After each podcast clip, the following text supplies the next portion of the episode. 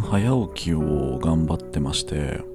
新年早々買ってよかったものリストに入っちゃいましたね見た目がおしゃれなのもかなりいいポイントで on your Ponce FM.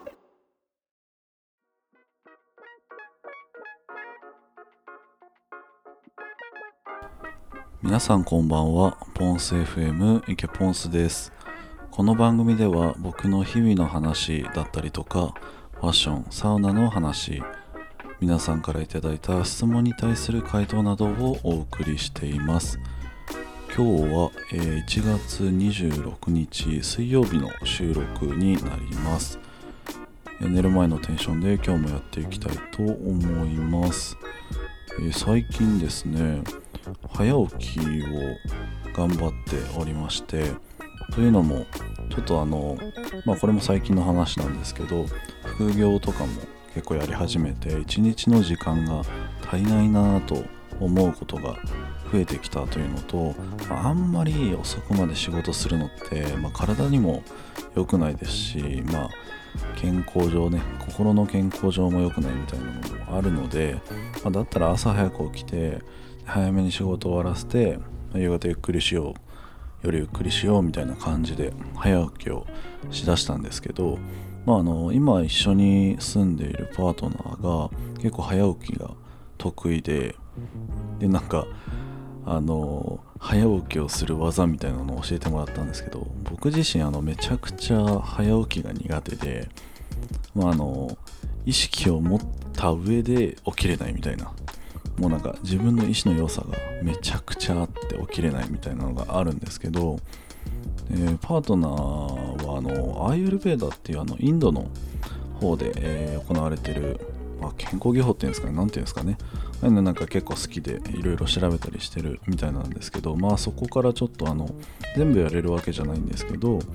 あの一部使えそうな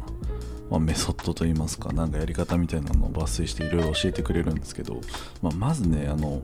そのアイルベンター関係ないんですけど、あの朝起きるときは機械的に起きようみたいな、ベッドからまず立ち上がろう。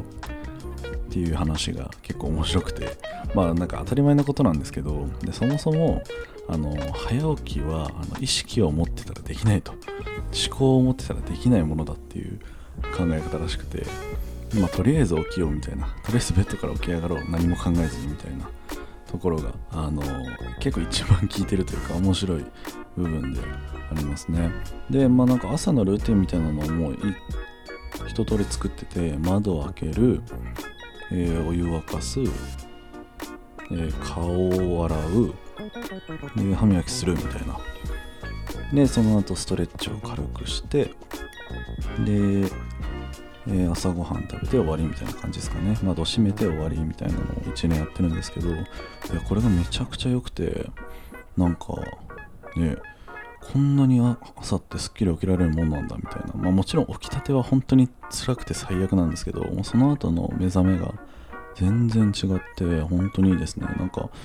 あのアイルベーダーだとなんか、えー、とごま油のうがいとかもするみたいで僕も一回やったことあるんですけど、まあ、そこはまだあのなんか結構めんどくさくて続けられてないんですけど結構良かったので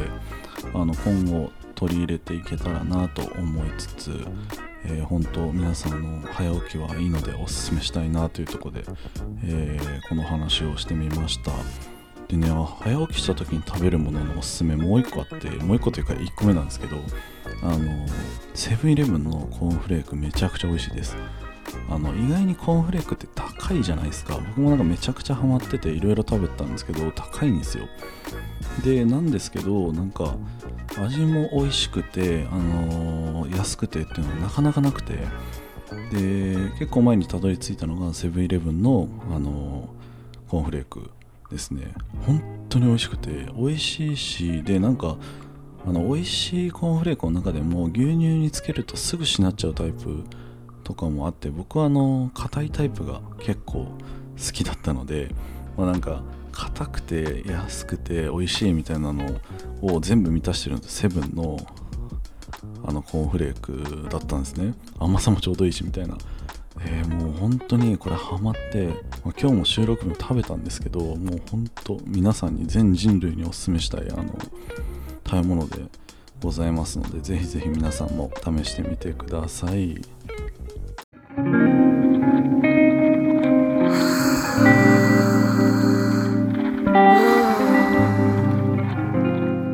FM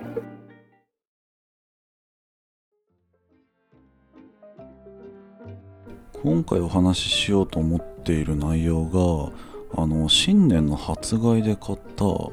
ルクルーゼというブランドのホーロー鍋とフライパンについて話そうかと思っててというのも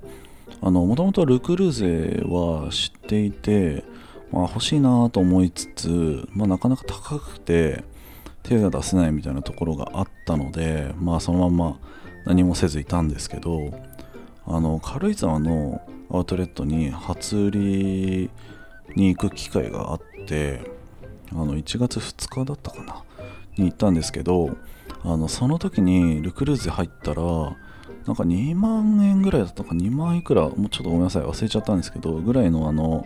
福袋セットみたいなのが売っててでそれが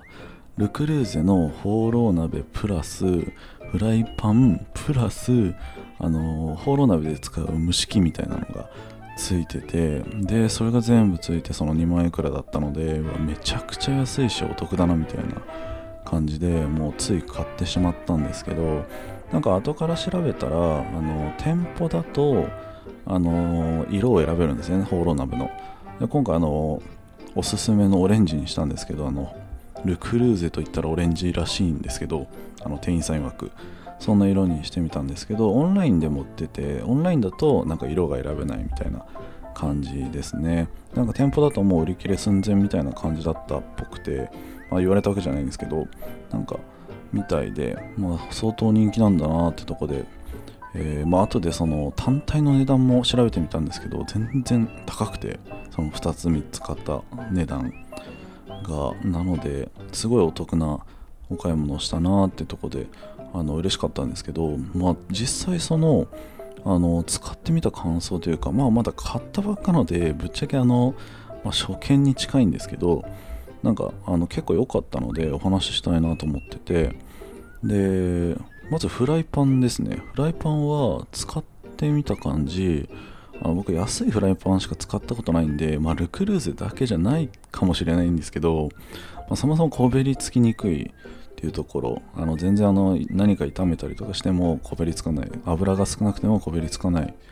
ってところと、まあ、あとは結構一番分かりやすいのが熱が均一に入るところ。ですね。お肉を1枚大きいの焼いたんですけど、まあ、熱の伝わりがめちゃくちゃ早くてあの焼き上がりもその均等に入るんですよね。肉って焼くとなんかばらつきがあったりするじゃないですか。結構あの焼く場所によっては。なんですけど全然なんかそういうことがなくてどこもあの均等に熱が伝わるっていうのがその目に見えてわかるっていうところですごいなと思いましたね。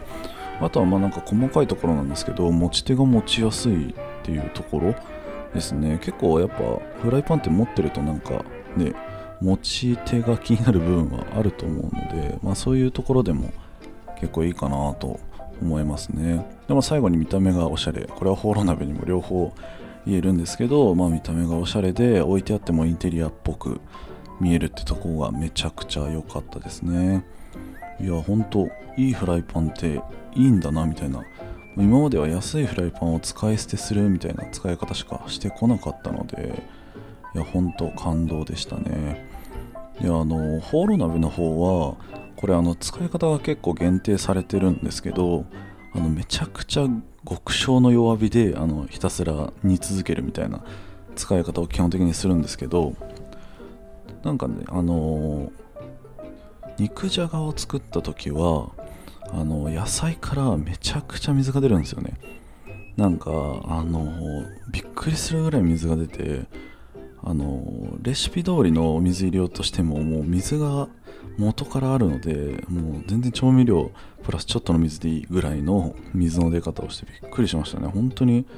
あのじわじわと熱が通ってるんだなっていうのが分かりましたね。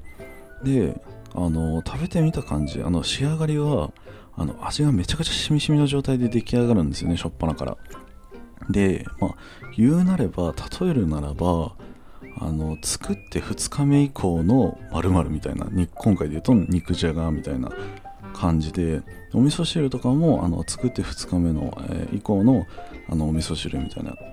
あの野菜にちゃんと味が染み込んでるみたいなところですね。がなんですごい良かったですね。あのまあなんかあの2日目以降の方が、ね、煮込み料理って美味しいのでその味が再現できるのはめちゃくちゃいいかなと思いました。ただまあ一点なんか買ってみてあの気になったところとしては極小の弱火でしか使えないっていうのはあの急に温めたいってなった時に結構できないのでそこはあの買う前に注意しておきたいところではありますね。まあそんな感じであの本当ルクルーゼのえーシリーズ買ってよかったなって話をしていきました。あの今後もなんか使っていって良い点とか、えーまあ、気になった点とかあったらあのぜひぜひここで共有していきたいので、えーまたごご傾聴っていうんですかねご傾聴お願いします、えーこんな感じで今回は終わりたいと思います、えーこの番組では皆さんからのお便りもお待ちしております。概要欄のフォームから、えーぜひぜひ出してください。というわけで今回は終わりたいと思います。皆さんおやすみなさい。thank you